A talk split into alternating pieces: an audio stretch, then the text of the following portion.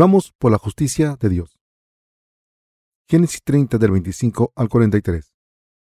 Aconteció, cuando Raquel hubo dado a luz a José, que Jacob dijo a Labán, envíame, e iré a mi lugar y a mi tierra, dame mis mujeres y mis hijos, por las cuales he servido contigo, y déjame ir, pues tú sabes los servicios que te he hecho. Y Labán le respondió, halle yo gracia en tus ojos, y quédate. He experimentado que Jehová me ha bendecido por tu causa. Y dijo, señálame tu salario, y yo lo daré. Y él respondió, tú sabes cómo te he servido, y cómo ha estado tu ganado conmigo, porque poco tenías antes de mi venida, y ha crecido en gran manera, y Jehová te ha bendecido con mi llegada. Y ahora, ¿cuándo trabajaré también por mi propia casa? Y él dijo, ¿qué te daré? Y respondió Jacob, no me des nada. Si hicieres por mí esto, volveré a apacentar tus ovejas. Yo pasaré hoy por todo tu rebaño, poniendo aparte todas las ovejas manchadas y salpicadas de color, y todas las ovejas de color oscuro, y las manchadas y salpicadas de color entre las cabras. Y esto será mi salario. Así responderá por mí mi honradez mañana, cuando vengas a reconocer mi salario. Toda la que no fuere pintada ni manchada en las cabras, y de color oscuro entre mis ovejas. Se me ha de tener como de hurto. Dijo entonces Labán, mira, sea como tú dices. Y Labán apartó de aquel día, de los machos cabríos manchados y rayados, y todas las cabras manchadas y salpicadas de color, y toda aquella que tenía en sí algo de blanco, y todas las de color oscuro, entre las ovejas, y las puso en mano de sus hijos, y puso tres días de camino entre sí y Jacob. Y Jacob apacentaba las otras ovejas de Labán. Tomó luego Jacob varas verdes de álamo, de avellano y de castaño, y descortezó en ellas mondaduras blancas, descubriendo así lo blanco de las varas, y puso las varas que habían montado delante del ganado, en los canales de los abrevaderos del agua, donde venían a beber las ovejas, las cuales procreaban cuando venían a beber. Así concebían las ovejas delante de las varas, y parían borregos listados, pintados y salpicados de diversos colores. Y apartaba Jacob los corderos y ponía con su propio rebaño los listados y todo lo que era oscuro del hato de Labán. Y ponía su hato aparte y no la ponía con las ovejas de Labán. Y sucedía que cuantas veces se hallaban en celo las ovejas más fuertes, Jacob ponía las varas delante de las ovejas, en los abrevaderos, para que concibiesen a la vista de las varas pero cuando venían las ovejas más débiles, no las ponía. Así eran las más débiles para Labán y las más fuertes para Jacob. Y se enriqueció el varón muchísimo, y tuvo muchas ovejas y siervas, y siervos y camellos y asnos. Estamos en los últimos tiempos. Mis queridos hermanos, ¿cuándo volverá nuestro Señor? Volverá cuando quiera volver. ¿Cuándo volverá nuestro Señor? Volverá exactamente cuando dijo que volvería. Los santos serán tomados cuando suenen las siete trompetas, y el Señor volverá después de arrojar las siete copas en este mundo. ¿Creen en esto? Les he enseñado lo que ocurrirá en los últimos tiempos. Mis enseñanzas están basadas exactamente en la palabra de Dios. Como siervo de Dios y su líder he profetizado acerca del fin de los tiempos, según la palabra escrita, porque creo en esta palabra, y no por cualquier otra cosa que venga de mis propios pensamientos. De hecho, no hay nada que hacer excepto creer en la palabra de Dios tal y como es, y todo lo que tenemos que hacer es predicar el Evangelio del agua y el Espíritu, diligentemente, hasta el día en que vuelva nuestro Señor. Mis queridos hermanos, de la misma manera en que el Espíritu de Dios vive en nuestros corazones, permite que los siervos de Dios y los santos sepan lo que está pasando y que sepan por qué los malvados le piden a los demás que se levanten contra los líderes de Dios. Hemos ordenado a nuevos pastores recientemente y tengo la impresión de que habrá una gran revuelta contra la iglesia de Dios. Cuando estos pensamientos me vinieron a la mente, mientras ordenaba a estos pastores, le oré a Dios que se levanten todos los rebeldes para que nos dejen ahora y para que se unan a nosotros aún más fuerte los que quieran unirse para predicar el Evangelio aún más vigorosamente. No importa que los que quieran dejarnos digan adiós o no. Nuestro único objetivo debe ser proclamar el Evangelio del agua y el Espíritu. y días más tarde algunos miembros, incluyendo un pastor, nos dejaron creando gran conmoción. No queremos expulsar a estos rebeldes de nuestra reunión de manera unilateral.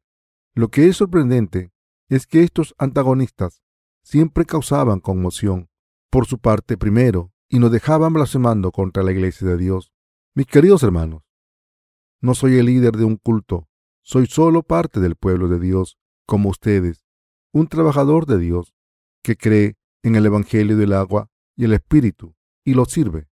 Soy una persona que sigue al Evangelio del agua y el Espíritu, la palabra de Dios, y ustedes también. ¿No es esto cierto? Como todos saben bien, nuestra iglesia empezó en Sokcho City. Cuando el Señor me llevó a una comunidad de escatólicos, les prediqué el Evangelio y esa iglesia se convirtió en la iglesia de Dios. Entonces, algunos santos sugirieron que empezase una nueva iglesia con ellos, alejada de esa ex comunidad. Si hubiese sido un hombre avaricioso que deseaba tener fama y dinero en este mundo, podría haber establecido otra iglesia diferente con algunos hermanos y hermanas que me siguieron. Si hubiera hecho esto, la iglesia de Dios se habría separado desde el principio. Habría estado contento con ser ministro en una iglesia nueva si hubiese querido asegurar mi bienestar. Si hubiese predicado el Evangelio del agua y el Espíritu por avaricia, entonces habría corrompido nuestra fe hace mucho tiempo. Antes de encontrarme con esta iglesia de comunidad, estaba pasando por momentos difíciles. Durante un año y medio, después de haber vivido en Socho City, le supliqué a Dios a todas horas al lado del mar solía preguntarle a Dios, Señor, ¿no soy tu siervo? ¿Soy tu siervo? ¿No es así? ¿Por qué me ha mandado a un lugar tan desolado sin gente justa? ¿Por qué tengo que sufrir tanto? Mientras le oraba a Dios de esta manera, me di cuenta de que Dios me había mandado aquí, porque no había ninguna iglesia que predicase el Evangelio del agua el Espíritu. Así que me ocurrió en mi espíritu que debía predicar este Evangelio aquí, y pensé para mí mismo, Predicaré el Evangelio del agua y el Espíritu, no solo a todo el mundo de Socho City, sino a todo el mundo algún día. Y cuando lleve almas a Cristo, haré que todos sus pecados sean tan blancos como la nieve con este verdadero Evangelio. Dios me hizo darme cuenta de esta gran responsabilidad espiritual. Por eso he estado predicando el Evangelio del agua y el Espíritu hasta el presente. Aunque hay gente en este mundo que me critica, simplemente ignoro esto porque solo estoy interesado en el Evangelio. De hecho, mi único interés era predicar el Evangelio del Señor, el Evangelio del agua y el Espíritu. En aquel entonces, había algunas personas entre los nacidos de nuevo recientes que me preguntaban acerca del rapto.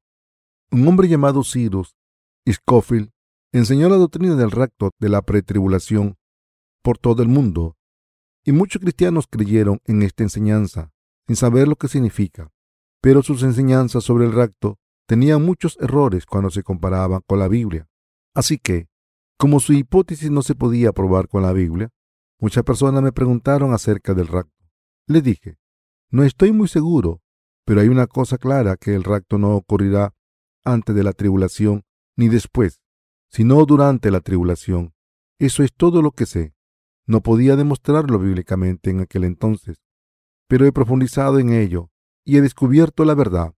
He escrito dos libros acerca del Apocalipsis, y quien quiera saber más acerca del rapto puede tener el conocimiento correcto sobre este tema a través de esos libros de sermones.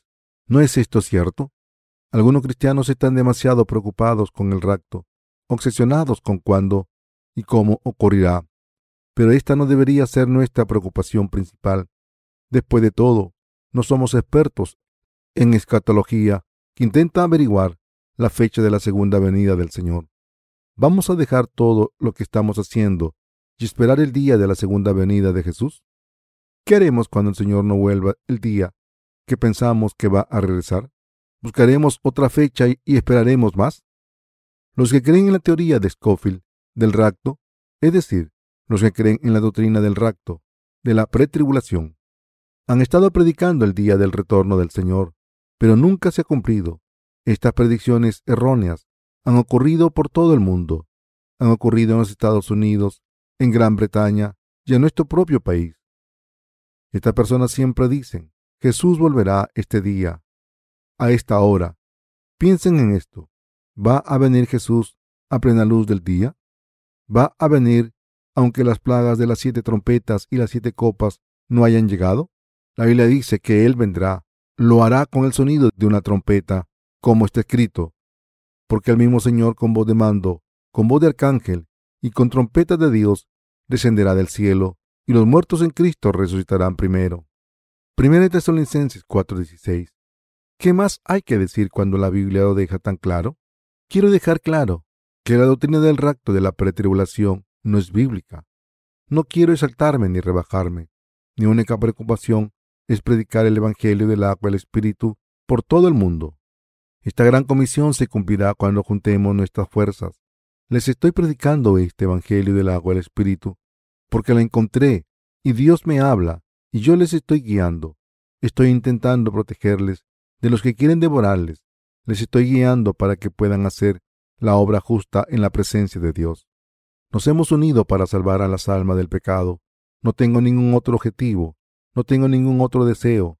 Algunos de ustedes pueden pensar que intento mandarles, pero no quiero mandarles, y estoy cansado de explicar eso.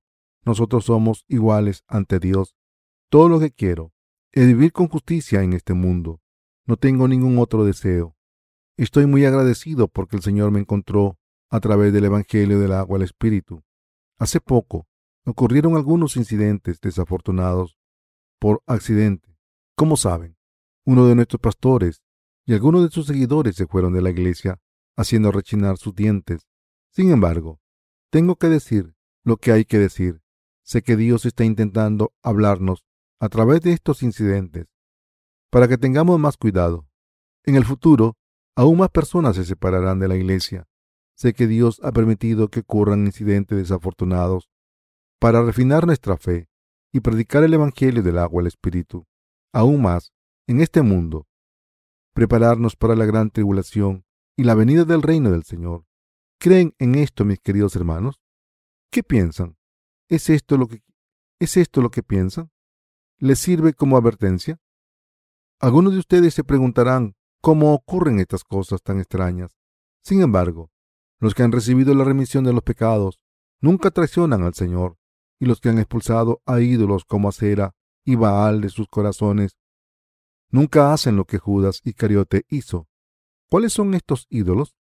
Los dioses de la fecundidad y la prosperidad. En otras palabras, los que adoran a Acera y Baal están siguiendo los valores de este mundo. Estos adoradores de ídolos deben ser eliminados del pueblo de Dios.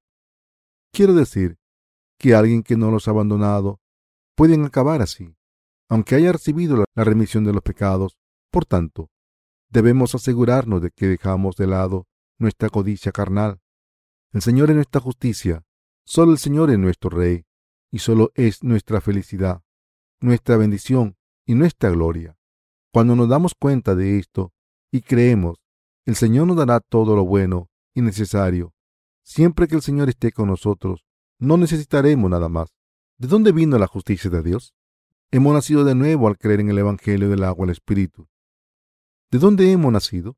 Por supuesto que hemos nacido de Dios, pero la realidad es que, lo que queramos o no, los seres humanos no podemos evitar cometer pecados desde que nacemos hasta el día en que nos presentamos ante Dios, es decir, de la cuna a la tumba. Sin embargo, como nuestro Señor nos amó y tuvo compasión de nosotros, vino a este mundo y eliminó todos nuestros pecados. ¿Cómo los eliminó? Al haber venido a este mundo encarnado en un hombre, Jesucristo fue bautizado por Juan el Bautista y tomó todos nuestros pecados. Jesús cargó con todos los pecados a la cruz, fue condenado a ser crucificado y se levantó de entre los muertos de nuevo. Así cumplió la justicia de Dios por nosotros. La justicia que tenemos, es decir, el hecho de que hemos sido justificados para convertirnos en el pueblo de Dios, sin pecados, se cumplió porque Dios nos dio su justicia y porque creímos en la justicia de Dios. Todo lo que tenemos viene de Dios. Toda la justicia que tenemos no viene de nosotros, sino de Dios. En otras palabras, Dios es quien hizo esta justicia perfecta y nos la dio. La Biblia dice que fue entregado por nuestras ofensas y que ha sido levantado por nuestra justificación. Romanos 4:25. De hecho, después de crear este universo y a la humanidad, quiso dejarnos sin pecados, hacernos justos y hacernos su pueblo. Dios entonces vino a este mundo como el Salvador encarnado en un hombre. Al venir a este mundo, fue bautizado por Juan el Bautista para cumplir la justicia de Dios. Cargó con los pecados del mundo a la cruz, murió en la cruz, se levantó de entre los muertos y así se convirtió en nuestro Salvador. Dios nos ha dado toda su justicia a los que creen en el Evangelio del agua al Espíritu. Nos ha justificado y nos ha hecho completamente justos. Si esto es cierto, ¿son personas justas o pecadoras? Todo el que crea en el Evangelio del agua al Espíritu es una persona justa. Por naturaleza no podíamos evitar cometer pecados desde el momento en que nacimos en este mundo. Como todos nacimos con los doce tipos de pecados en nuestros corazones, no podíamos evitar seguir cometiendo pecados hasta el día de nuestra muerte. ¿No es esto cierto? A pesar de esto, Dios nos ha vestido con su justicia a través de su amor y salvación. También nos ha dado todas las bendiciones de la tierra. Dicho de otra manera, cuando Jesucristo, el Hijo de Dios y Dios mismo, vino a este mundo, nos salvó de todos los pecados a través de su agua y su sangre, y nos ha vestido a todos los que creemos en el Evangelio del agua y el Espíritu con su justicia que se cumplió, con su obra de salvación. Al creer en esta justicia de Dios, hemos recibido la justicia de Dios y todas sus bendiciones, aunque no podíamos evitar seguir siendo pecadores durante el resto de nuestras vidas. Ahora somos personas justas. Nos hemos convertido en personas sin pecados. Gracias a Dios nos hemos convertido en los hijos de Dios y gracias a Dios nos hemos convertido en personas justas. Esta verdadera justicia que tenemos ahora viene de Dios. Por eso estamos haciendo obras muy especiales. Estamos llevando a cabo obras muy importantes. En otras palabras, hacemos la obra de predicar el Evangelio del agua del Espíritu, que contiene la justicia de Dios. Jacob creó a su familia mientras buscaba refugio en la casa de su tío. Jacob había engañado a su hermano para recibir sus bendiciones de su padre. Así se convirtió en un fugitivo y huyó de Esaú. Así que, siguiendo el consejo de su madre, Jacob se fue a casa de su tío a buscar refugio y allí se casó con las dos hijas de su tío. Para casarse con una de ellas, trabajó duro durante siete años y para casarse con la otra trabajó durante otros siete años. De esta manera acabó con dos mujeres originalmente. Jacob solo quería casarse con una de las hijas, pero su tío le dio a ambas. Está escrito que su tío dijo, es mejor que te la dé a ti que a otro hombre, aunque es muy extraño, es lo que dice la Biblia. Para ser sincero, hay muchas partes de la Biblia que me parecen muy difíciles de entender. ¿Cómo puede alguien decir a su propio sobrino que es mejor que se case con su hija que dársela a otro hombre? Miren a la gente de hoy en día. ¿Hay alguien que diga esto a un pariente? No, por supuesto que no. Dicen que la endogamia entre familias, entre familiares muy cercanos, casi siempre genera defectos genéticos graves. Estos hijos suelen tener problemas de desarrollo graves. Así que, hoy en día, casarse con un familiar no está bien visto. Sin embargo, en el Antiguo Testamento, esta costumbre era aceptable. Estoy seguro de que Dios escribió esto para enseñarnos una lección espiritual, para que no mezclemos nuestra fe con la de los que no han nacido de nuevo. En cualquier caso, Jacob trabajó en casa de su tío durante 14 años y como resultado de su trabajo duro recibió dos mujeres y muchos hijos. Sin embargo, Jacob se dio cuenta de que, aunque no tenía ninguna posesión, su tío era un hombre muy rico, con mucho ganado de vacas y ovejas y cabras. El tío tenía todo tipo de ganado. ¿Han visto alguna vez al ganado pastar? Yo he estado en Mongolia y he visto a muchas vacas, ovejas y cabras. Allí, cuando un pastor avanza, los animales le siguen. Las ovejas, cabras y vacas reconocen a su dueño. Una vez oí que Mongolia tiene el mayor número de ganado por cápita. Mongolia tiene mucho ganado y su aire está muy limpio también. Nuestro Evangelio está siendo predicado en este país. Oro para que Dios salve a la gente de este país en cuerpo y espíritu y para que les dé muchas bendiciones a los que se unen a la iglesia allí. Volvamos a la palabra. Al casarse con dos mujeres, Jacob tuvo muchos hijos, pero Lea es la que le dio más hijos, ya que Raquel fue infértil durante mucho tiempo. Como Raquel no podía concebir, le suplicó a Dios. Entonces Dios le abrió el vientre y le permitió dar a luz. ¿Quién es el hijo que concibió? Era José. Cuando Raquel tuvo a su primer hijo, dijo, Dios me ha quitado mi reproche. El Señor Dios me dará otro hijo. Así que llamó a ese hijo José, que significa Jehová ha añadido. Después de tener a José, Jacob quiso dejar a su tío. Leamos lo que Jacob hizo para independizarse de su tío. Después de tener muchos hijos, Jacob quiso dejar a su tío.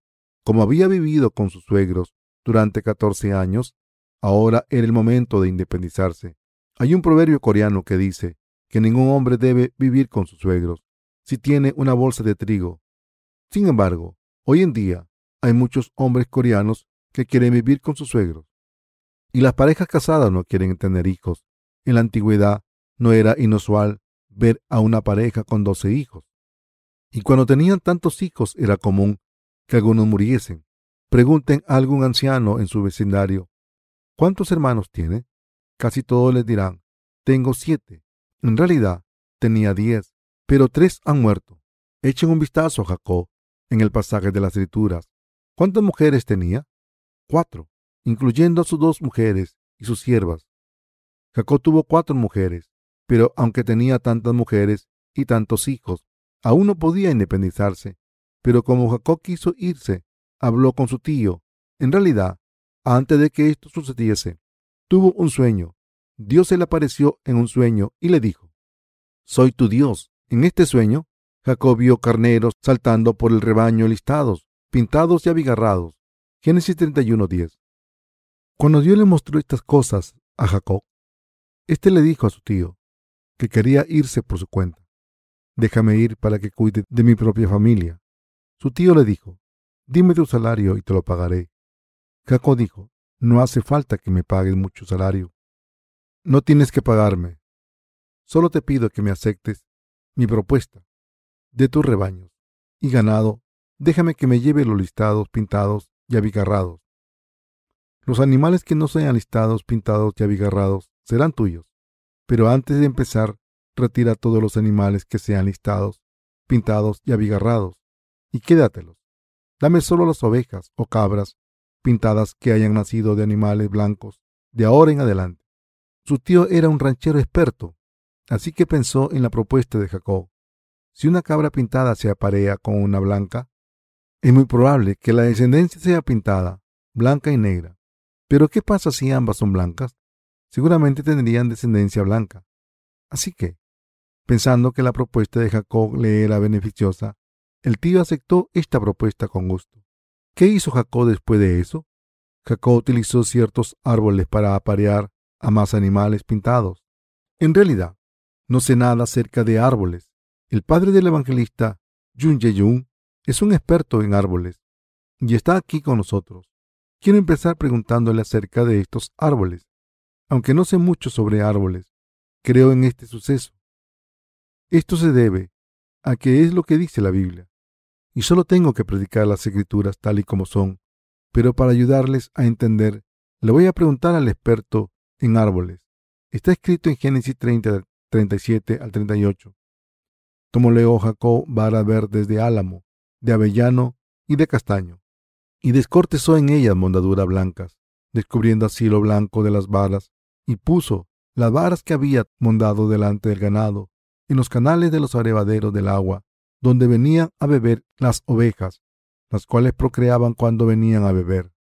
Se dice aquí que Jacob tomó la rama de álamo, avellano y castaño, y las peló para exponer la parte blanca. Voy a preguntarles al padre del evangelista Jung, cuando se pelan las ramas de un álamo, ¿se ven rayas blancas cuando se pelan las ramas de avellano? ¿Y la de castaño? ¿Quedan las rayas blancas expuestas cuando se pelan? Todas esas ramas son blancas por debajo. Muy bien. Gracias por esa respuesta. Le he preguntado para asegurarme. Jacob trabajó muy duro para tener sus propios rebaños. Después de pastar en el campo, los rebaños iban a las acequias a beber, y Jacob sabía que los rebaños se apareaban mientras bebían, y así tenían descendencia. Estas eran las costumbres del rebaño. ¿Qué hizo entonces Jacob? Cuando vio el rebaño sano y fuerte apareándose, puso las ramas peladas de álamo, avellano y castaño con la raya blancas, expuestas delante de las acacias, para que el rebaño las viese mientras se apareaban. En otras palabras, Jacob puso estas ramas con rayas blancas delante de los rebaños, cuando estaban a punto de aparearse. Como el rebaño también tenía ojos, vio estas ramas, y por extraño que parezca, cuando dio a luz, nacieron corderos pintados. Hablando espiritualmente, esto implica que cuando Dios nos muestra el Evangelio del agua al Espíritu, debemos creer que este Evangelio es el verdadero Evangelio. Jacob mostró las ramas peladas con las rayas blancas solo cuando los animales sanos estaban apareándose, y cuando los débiles lo hacían, quitaba las ramas. Así que, cuando nacían corderos blancos, eran débiles y frágiles. Por el contrario, ¿cómo eran los corderos pintados? Eran fuertes desde el momento en que nacían. El tío de Jacob vio lo que estaba pasando. En cuanto a los corderos recién nacidos, la relación era de 5 a 1. Por cada cinco corderos pintados, había un solo cordero blanco. El tío pensaría, ¿cómo puede ser esto? Debe haber un error pero el rebaño siguió teniendo más corderos pintados. ¿Qué ocurrió al final? El número de ovejas blancas, es decir, los rebaños de su tío, descendió, mientras que el número de corderos pintados que pertenecen a Jacob creció muy rápido. Jacob se llevó a estos rebaños y dejó a su tío. ¿Qué le había dicho Jacob a su tío? Le dijo, mi justicia hablará por ti, que todo animal marrón, pintado o rayado sea mío. Esta será mi justicia, serán míos, y siguiendo su palabra Jacob tuvo éxito y se convirtió en un hombre muy rico y consiguió la independencia que buscaba. Los que creen en el Evangelio del agua y el Espíritu son diferentes. Queridos hermanos, ¿por qué nos enseña este suceso Jacob? Nos enseña que la gente de Dios es diferente de los demás. Esto significa que el pueblo de Dios es especial. En otras palabras, se han revestido del amor especial de Dios y su justicia, y como resultado, han hecho que la justicia especial de Dios sea suya. Esto es lo que nos está diciendo el pasaje de la escritura de hoy. Recuérdenlo, mis queridos hermanos, los que han recibido la remisión de los pecados, es decir, los que han recibido la justicia de Dios y la poseen, pueden conseguir cosas especiales en este mundo. Echen un vistazo a Jacob en el pasaje de las escrituras. Solo sacó las ramas peladas cuando los rebaños sanos se apareaban y las quitó cuando los débiles lo hacían. ¿Qué implica esto para los que estamos predicando el Evangelio en este mundo? Cuando predicamos el Evangelio a los corazones que han sido arados correctamente y temen a Dios sinceramente, ¿cómo debemos tratarlos? De la misma manera en que Jacob mostraba las ramas, nosotros deberíamos predicar el Evangelio del agua el Espíritu. En otras palabras, predicamos tanto el bautismo de Jesús como su sangre derramada en la cruz, con todo detalle. Por contraste, los otros cristianos, a pesar de querer escuchar el Evangelio, intentan establecer su justicia humana diciendo, yo solía hacer grandes ministerios en mi vida. ¿Cómo tratamos a estas personas? ¿De qué debemos hablar a estas personas que no temen a Dios ni tienen fe en su palabra? Debemos dejar de lado las escrituras y hablar solamente sobre los pecados de sus corazones. Mis queridos hermanos, somos personas nacidas de nuevo, sin duda. Somos personas especiales a los ojos de Dios Hemos sido escogidos en Jesucristo. Somos los hijos de Dios, sus obreros, gente de gracia y herederos del cielo. En resumen, vamos a heredar todo lo que Dios tiene. ¿Creen en esto? Somos personas muy especiales. Como hemos recibido el amor especial de Dios, no predicamos solo la sangre en la cruz. Mis queridos hermanos, somos personas especiales. Hemos recibido el amor especial de Dios y hemos sido salvados al creer en el Evangelio especial de la justicia de Dios. De la misma manera en que Jacob y toda la gente de la fe en la Biblia eran especiales, también lo son los que creen en el Evangelio del agua y el Espíritu. Jacob incrementó sus rebaños a través de medios especiales y exactos. Esto también es cierto de nosotros. Cuando predicamos el Evangelio, no solo predicamos la sangre de la cruz, sino que también predicamos el Evangelio especial que proclama la sangre derramada en la cruz y el bautismo de Jesús. ¿Qué ocurrirá si creyesen solo en la sangre de, de la cruz?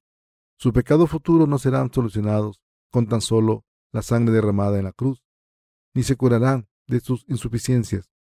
y debilidades humanas. Debemos ofrecer oraciones de penitencia todos los días, aunque Jesús dijese claramente que tomó todos los pecados del mundo. ¿Deberíamos llorar todos los días? ¿Deberíamos crucificar a Jesús todos los días? No.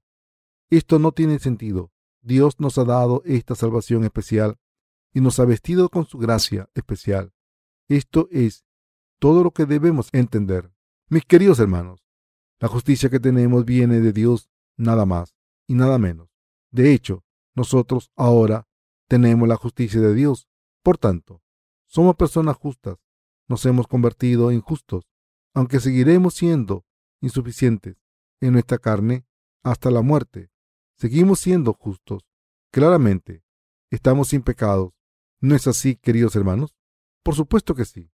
¿Qué ocurre cuando admitimos nuestras insuficiencias? Deberíamos saber que el Señor ya se ha encargado de todas nuestras insuficiencias, con todos los pecados que cometeremos en el futuro, pase lo que pase. Sin embargo, aunque el Señor nos ha hecho justos completamente así, ¿qué ocurrirá si negamos el hecho de que ha redimido todos nuestros pecados con el agua y el Espíritu? Este pecado constituye el pecado de blasfemia contra el Espíritu Santo. ¿Qué es la blasfemia contra el Espíritu Santo? Es el pecado de negar las obras de salvación que Dios ha hecho por nosotros. Mientras que cualquier otro pecado puede ser perdonado, este pecado no puede serlo. Aunque podamos ser redimidos de todos los pecados, cometemos el pecado de la blasfemia contra el Espíritu, ni Dios y el hombre podrá perdonarlo. Nadie puede hacer nada. Estas personas van al infierno voluntariamente. Y si nos relacionamos con estas personas, nos dejamos influir por ellas, acabaremos ir al infierno con ellas. ¿Estoy diciendo estas cosas porque estoy preocupado de que acaben siendo como estas personas depravadas? No, no es así. Si fuéramos tan susceptibles de morir por su veneno, es decir, si la salvación de Dios fuese tan insegura, podríamos decir que Dios no nos ha salvado. ¿Qué dijo Dios acerca de los justos? Dijo que no morirán, aunque fuesen mordidos por una serpiente y bebiesen el veneno de una víbora. Marcos 16, 18. Pero no dejen que les muerda una serpiente. Esto es lo que quiere decir esta palabra. Lo que quiere decir es que, por mucho que los poseídos por los demonios nos engañen, los justos no son engañados por beber el veneno de Satanás. ¿No es esto cierto? Así, aunque seamos insuficientes en esta carne, somos perfectos, estamos completos. De vez en cuando veo mis debilidades humanas, así que intento no ser arrogante, por supuesto, me enojo cuando alguien me desprecia, pero no tengo ningún deseo de subirme a un pedestal. ¿Qué ocurrirá si me levantase para más tarde ver cómo me rebajaban? Esto sería muy vergonzoso para mí. Así que, cuando trato con la gente de este mundo, intento hacerme el tonto. Les digo, no sé nada. Sin embargo, cuando alguien se enfrenta a mí debido a mi espiritualidad o fe, le digo claramente, no me importa lo que me digas, porque Dios me ha salvado. Soy un hombre completamente justo. Digan lo que digan los demás. ¿Piensan que porque alguien diga algo sobre mí, soy 99% justo y el 1% pecador? No. Somos perfectos. Somos perfectos y completos a los ojos de Dios. Los justos no tienen miedo del fin de los tiempos. Dios nos está enseñando, nos está enseñando para que estemos preparados para las dificultades que vendrán al final de los tiempos. Al final de los tiempos habrá personas que intenten matarnos. Estas cosas nos pasarán en el futuro. Siento que cuando el Evangelio sea predicado completamente y llegue el fin de los tiempos, alguien muy cercano a mí me traicionará y hará que me maten. Pero ya estoy preparado para esto. No sé quién es esa persona, pero puede que pase.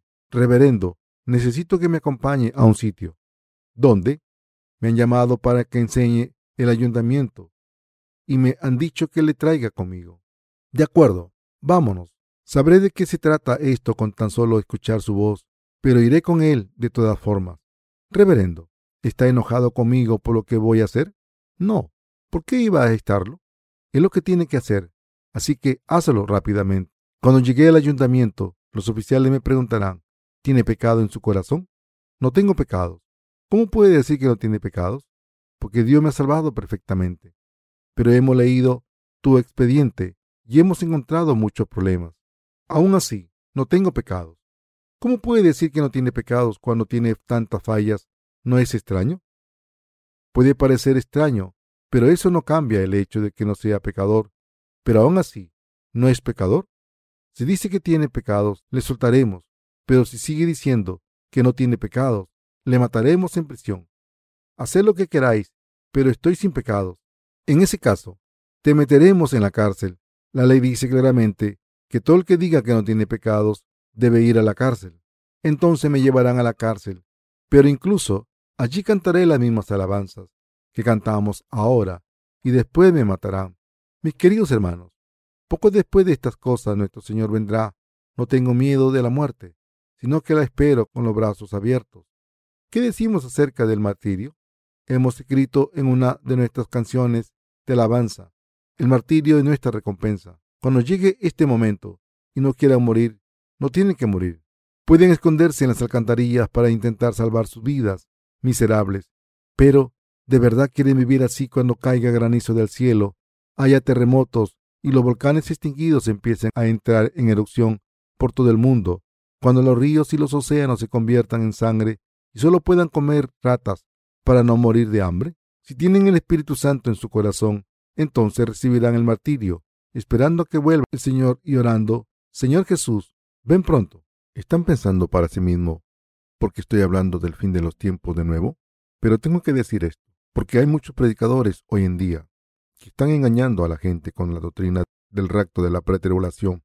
¿Por qué es todavía tan popular la doctrina del rapto de la pretribulación? Porque los que creen en el rapto de la pretribulación piensan que irán al Señor sin sufrir la gran tribulación. Esta hipótesis puede silenciar su miedo a la tribulación. Sin embargo, están destinados a no tener cuidado con sus vidas de fe presentes. Mis queridos hermanos, no debemos creer en la doctrina del rapto de la pretribulación, sino que solo debemos predicar este Evangelio correctamente. Volvamos a la palabra. Mis queridos hermanos, somos personas perfectas. En el pasaje de las Escrituras de hoy, Jacob tenía muchas faltas y era astuto y mentiroso, pero a pesar de esto fue muy bendecido por Dios. Abraham, Isaac, Jacob y sus descendientes son la gente de que tenía la misma fe que nosotros tenemos. De la misma manera en que estas personas que sirvieron a Dios de todo corazón, nosotros nos hemos vestido especialmente de la justicia de Dios y por eso nos hemos convertido en personas completamente justas y perfectas. Estamos llevando a cabo obras muy importantes. En resumen, estamos predicando el Evangelio del agua al Espíritu. Debemos darnos cuenta claramente de que somos personas así de especiales. Mi mente está preocupada con la cuestión de cómo debemos predicar el Evangelio en la segunda mitad de este año. Debemos consultar los unos con los otros y celebrar reuniones de oración para tratar esta cuestión. Y les pido que sirvan al Señor con devoción cuando vuelvan a sus respectivas iglesias. Los ministros también se reunirán para consultar y orar y trazarán un plan. Mis queridos hermanos, aunque seamos insuficientes, Dios es perfecto. Y este Dios perfecto nos ha dado su justicia. La justicia que tenemos es la justicia perfecta que Dios nos ha dado. Por eso durará para siempre. Todo el que tiene esta justicia vencerá a este mundo, al diablo, a sí mismo, y prevalecerá. ¿Creen en esto? No serán engañados por nada. Ahora en este mundo hay mucho trabajo que hacer. Hay muchos cristianos en este mundo que están engañando y siendo engañados. Por eso se han convertido en meros practicantes de la religión ¿En qué creemos? ¿En alguna religión o fe? Es fe. Nosotros somos personas de fe, que viven por fe. Creemos que Dios nos ha hecho perfectamente justos por esta fe. Estamos predicando el Evangelio para salvar a la gente. ¿Acaso no es esta la obra correcta? Por supuesto que sí. No hay otra obra en este mundo que sea tan buena como esta. Qué salvación tan perfecta y maravillosa nos ha dado Dios Qué bendiciones tan maravillosas nos ha dado. Qué maravillosa y justa es la obra que nos ha mandado. Como personas así, debemos hacer siempre la obra espiritual de Dios. Todavía hay muchas personas en este planeta que deben recibir la remisión de los pecados. He estado en Mongolia y este país tiene muchos habitantes. Allí conocimos algunos misioneros coreanos, pero eran patéticos. No dijeron que no podríamos ir a su escuela porque han estado cuidando allí de otras personas durante siete años. Hay una universidad cristiana establecida por los misioneros coreanos, pero no nos permiten visitarla. Es ridículo. Piensen en esto. El campo del Evangelio debería estar abierto a cualquiera para plantar la semilla del Evangelio. Solo porque esas personas estén allí, ¿predican el Evangelio a todo el mundo? De hecho, no han predicado el Evangelio del agua y el Espíritu a nadie, ni a una sola persona, ya que no conocen este Evangelio verdadero. Pero a pesar de esto, no nos permitieron visitar a sus estudiantes. Los profesores nativos también nos dijeron, estos misioneros nos han ayudado tanto que no queremos que ustedes se metan en lo que han hecho. Mis queridos hermanos, hay mucho trabajo por hacer en el mundo entero. Jacob tomó las ramas de álamo, avellano y castaño y peló tiras blancas para que cuando su rebaño y ganado se apareasen, las vieran. En otras palabras, hizo que sus animales tuviesen descendencia, pintada utilizando un método especial de crianza. ¿Qué es lo que implica? Significa que hemos sido salvados de los pecados de este modo, al creer en el Evangelio del agua del Espíritu, y que el siguiente paso para nosotros es predicar este Evangelio especial. Esto es exactamente lo que Dios nos está diciendo. Mis queridos hermanos, pase lo que pase, no deben cometer el pecado de blasfemia contra el Espíritu Santo. Si son insuficientes, solo tienen que admitir que lo son y que han cometido pecados. Entonces, en ese momento, la justicia que el Señor nos ha dado brillará y hará que toda la oscuridad desaparezca. Les hará completos de nuevo, les hará perfectos, aunque nos caigamos a lo largo de nuestras vidas. Dios nos ha hecho perfectos y justos. ¿Cuándo cargó Dios con todos nuestros pecados? Cargó con todos ellos cuando fue bautizado y los llevó hasta la cruz. Fue condenado por todos nuestros pecados al derramar su preciosa sangre. Así es como Dios nos ha salvado perfectamente.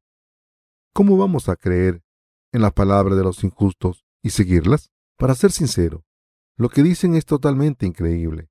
Hablan de lo que dicen los teólogos famosos. Pero es ridículo. Podéis ir a cien seminarios si queréis. No valdrá para nada, porque lo que estoy diciendo después de leer un capítulo en la Biblia es mejor que vuestras enseñanzas. Mis queridos hermanos, la justicia de Dios es superior que el intelecto de los hombres y muy superior que cualquier enseñanza humana. ¿Están de acuerdo? Mis queridos hermanos, en los años siguientes Satanás intentará seguir atacándonos en diferentes áreas a través del cristianismo corriente, que no predica el Evangelio del agua al Espíritu. También atacará nuestras debilidades. En momentos como este deben recordar, sin falta, que la justicia de Dios se ha convertido en su justicia. Les pido que piensen en la obra de Dios, la obra del Espíritu. Céntrense en hacer la obra de salvar almas. Dios ha completado su salvación y la mía. Piensen en la obra de salvación que Dios ha hecho por estas almas. Cuando nos decidimos a salvar almas en nuestras vidas, recordando cómo Dios nos dijo que predicásemos el Evangelio y con qué método, y cómo Dios obra en nuestras vidas, cuando hacemos lo que nos pide, todas nuestras debilidades serán cubiertas. Cuando la justicia de Dios les llene, no tropezarán ni se cansarán, y se convertirán en obreros de la justicia, que glorifican a Dios, y llevarán a muchas personas por el buen camino. Serán obreros perfectos ante Dios. Mis queridos hermanos, el mundo es grande y hay mucho que hacer. Esto es lo que dijo Won Jung Kim, el fundador de la empresa global Daiwo. No sé dónde está hoy en día, pero nos dejó unas palabras muy interesantes. El mundo es grande y hay mucho que hacer. Esto es muy interesante. El mundo es grande. Corea es grande también. Es casi imposible viajar a todos los rincones de Corea. Así de grande es el mundo. Y en este mundo hay mucho que hacer. Debemos salvar a todo el mundo, blancos y negros, cristianos y no cristianos, sabios y necios, arrogantes y humildes, jóvenes y viejos, ambiciosos y desesperados. Así que les pido que solo piensen en la obra espiritual de salvar a las almas. Piensen en la obra del Espíritu en vez de la obra de la carne. Cuando pensamos en la obra del Espíritu, tenemos conocimiento claro, porque nuestros pensamientos son guiados por el Espíritu. ¿Qué nos dijo el Señor? Nos dijo que pensásemos en la obra del Espíritu en vez de la obra de la carne. Y también nos dijo que mientras que la obra de la carne nos trae la muerte, la obra del Espíritu nos da la vida. y la paz si pensamos en las cosas del Espíritu. Haremos la obra del Espíritu. Pero si pensamos en las cosas de la carne, haremos la obra de la carne. Dependiendo de las cosas en las que pensemos y en las que creamos, nuestros cuerpos y acciones se moverán de la misma manera. ¿Creen en esto? Somos así. No soy un hombre especial. Si me pone delante algo delicioso que sea malo para la salud, me lo comeré sin pensarlo. Todo el mundo es así. ¿Qué me hace diferente? Que pienso en la obra del Espíritu. De esta manera, mientras vivamos en este mundo, debemos pensar siempre en las cosas del Espíritu y hacer la obra del Espíritu Santo. Quiero orar por las almas perdidas, por nuestros hermanos y hermanas, pasar el tiempo de mi vida pensando en la obra espiritual y haciendo la obra justa y después ir a Dios. Quiero que todos vivamos una vida justa. Quiero que todos vivan una vida perfecta conmigo, aunque a menudo mis insuficiencias queden expuestas y me vuelva avaricioso de vez en cuando. Soy una persona perfecta por creer en la justicia de Dios. Viviré el resto de mi vida con valor e incluso con más justicia. ¿Cómo he sido justificado? Y ahora soy un hombre justo. Puedo vivir una vida justa. Aunque haya muchos rebaños y ganado, quiero criar a uno especial como Jacob, en vez de tener un rebaño corriente. En otras palabras, aunque hay muchas almas en este mundo y muchos cristianos, quiero criar a justos que estén bien cualificados para levantarse ante Dios al recibir la remisión de los pecados, enviar a esas almas al Señor e ir a Él después de hacer esta obra. Espero y oro para que nuestros santos y ministros no se dejen llevar por nadie o nada y que sigamos haciendo lo que debemos hacer. ¿Cuál es esta obra que debemos hacer? Sé que todo estará bien si hacemos lo que el Señor nos dice que hagamos. Aunque pase algo inesperado, estoy seguro de que Dios estará con nosotros y lo solucionará con justicia. ¿Puede cualquier persona convertirse en un líder solo porque quiera hacerlo y se puede conseguir algo solo por quererlo? Si Dios nos dice que hagamos esta obra, debemos hacerlo. Y si Dios quiere que trabajemos en cierta posición, debemos hacerlo. Ya está. ¿Hay algo más que hacer? No. No hay nada más que hacer que obedecer a Dios. Algunos traidores lo dejaron y me llamaron usurpador de esta iglesia. Desde que encontré al Señor, nunca he tenido ninguna codicia para mí mismo. No tengo ninguna ambición, no tengo ninguna intención de recibir nada de ustedes. Todo lo que quiero es que vivan una vida justa, que sean bendecidos por Dios en cuerpo y espíritu, y que ayuden a las almas que no han recibido la remisión de los pecados a recibir su salvación. Este es mi único deseo. No tengo ningún otro. Si viviese mi vida como cualquier otro cristiano, habría abandonado mi vida de fe hace mucho tiempo. Si mi fe fuera simplemente religiosa, y creyese solamente en la sangre derramada en la cruz, pecando todos los días y recibiendo la remisión de los pecados todos los días, con oraciones de penitencia, estaría muerto espiritualmente, preguntándome, ¿por qué creo en Jesús con tantos problemas? Pero queridos hermanos, este no es el Jesús en el que creemos. Somos los que tienen la justicia de Dios, porque creemos en su perfecta justicia. Estoy muy agradecido a Dios por darnos su justicia, porque ahora tenemos esta justicia de Dios. Oro a Dios para que nos use y bendiga aún más para predicar el Evangelio del agua del Espíritu, este Evangelio de Dios especial por todo el mundo. Le doy gracias a Dios.